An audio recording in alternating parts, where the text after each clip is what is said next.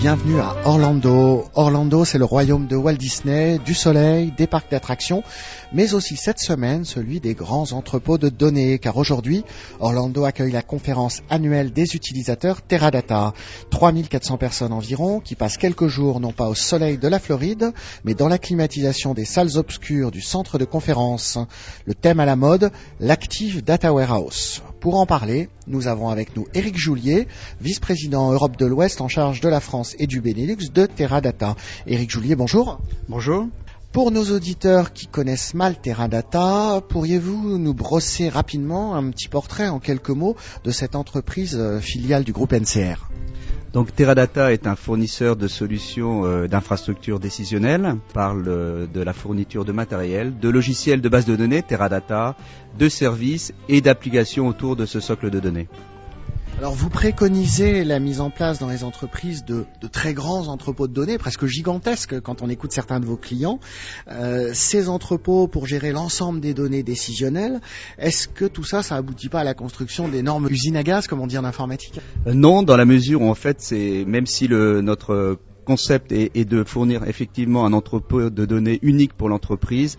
Euh, il y a des, itérations successives sur des sujets et en général, la mise en place des entrepôts s'étalonne sur 2-3 ans et donc on n'a pas le Big Bang euh, immédiat. Pour nos auditeurs qui connaissent pas forcément bien le décisionnel, pourquoi est-ce qu'il faut des entrepôts de données pour les données décisionnelles et à côté des entrepôts de données pour les données transactionnelles? Expliquez-nous ça un peu.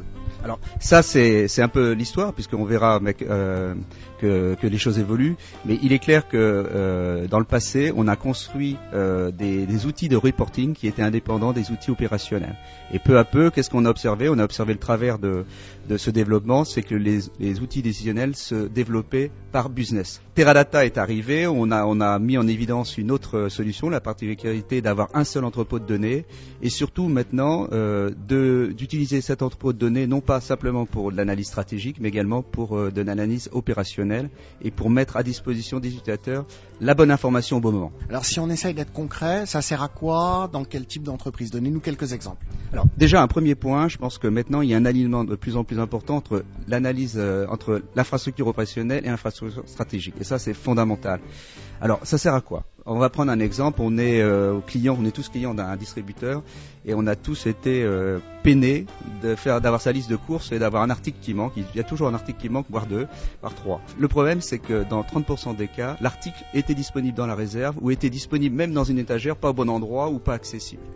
Donc, qu'ont développé certains distributeurs performants? Eh bien, ils ont développé une analyse des ventes par magasin, par tranche horaire, euh, sur les produits les plus vendus. Et ils vont faire des comparaisons avec euh, ce train et la réalité des choses. Comment ça se passe? Toutes les 15 minutes, les données caisses sont remontées. Euh, les données caisses remontées, les ventes sont comparées avec le, trend, la, tendance qui était attendue.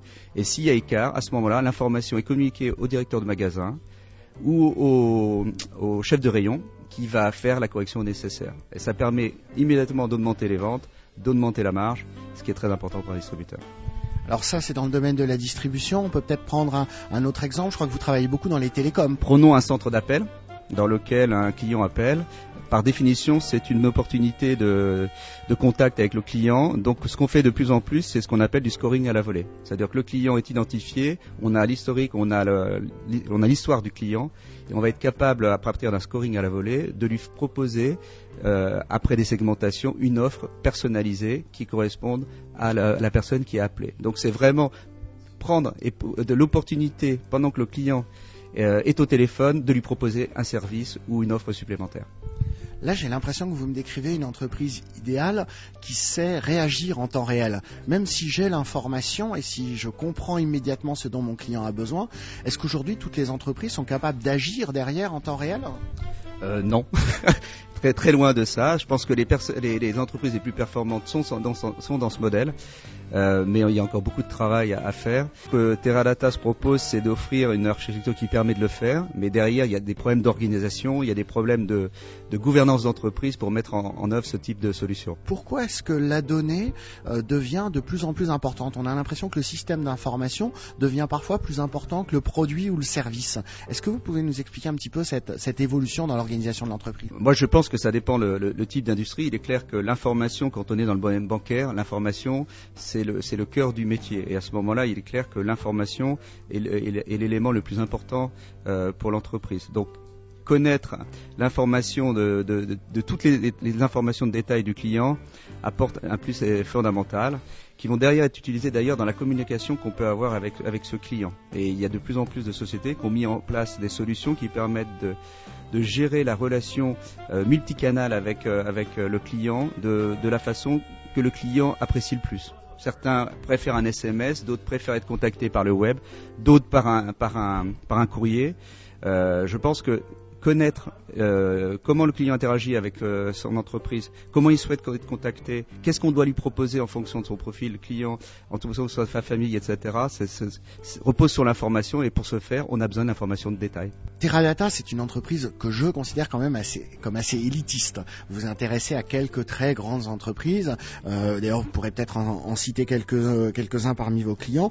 Est-ce que un jour vous allez démocratiser un petit peu tout ça, ou est-ce que finalement vous voulez aujourd'hui rester concentré sur ces quelques très grandes entreprises qui font chacun des pays alors, il est, clair que le, cœur de métier de Teradata, c'est les 3000 plus grandes entreprises euh, mondiales. Par contre, qui dit Teradata ne dit pas euh, projet immédiat très très grand. On peut, on peut commencer euh, petit.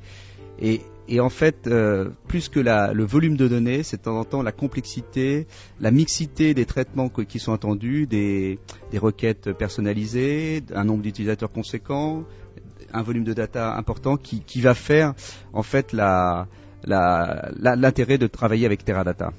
Alors est-ce qu'on peut juste pour terminer citer un ou deux noms de clients, euh, peut-être en France et au Benelux? Oui, tout à fait. Donc euh, parmi nos clients euh, dans la banque, on a la BNP, nous avons aussi les caisses d'épargne, le groupe Banque Populaire, HSBC France, dans le retail Champion, Monoprix, Rexel, Leroy Merlin.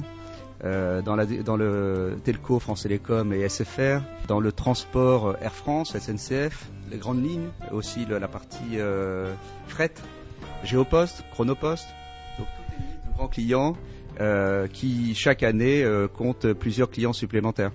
Et donc, si vous êtes content ou mécontent du service client apporté par ces grandes entreprises que vous avez citées, c'est grâce ou à la cause un petit peu de Teradata je dirais, nous contribuons, mais il ne faut pas sous-estimer l'apport de l'homme et de l'organisation pour mettre en, œuvre les bonnes solutions. Éric Joliet, merci beaucoup. Donc je rappelle que vous êtes vice-président Europe de l'Ouest en charge de la France et du Benelux chez Teradata, et on va vous laisser euh, retrouver euh, la climatisation des salles de conférence ou le soleil de la piscine. Merci à tous et à très bientôt pour une nouvelle émission sur Econautique.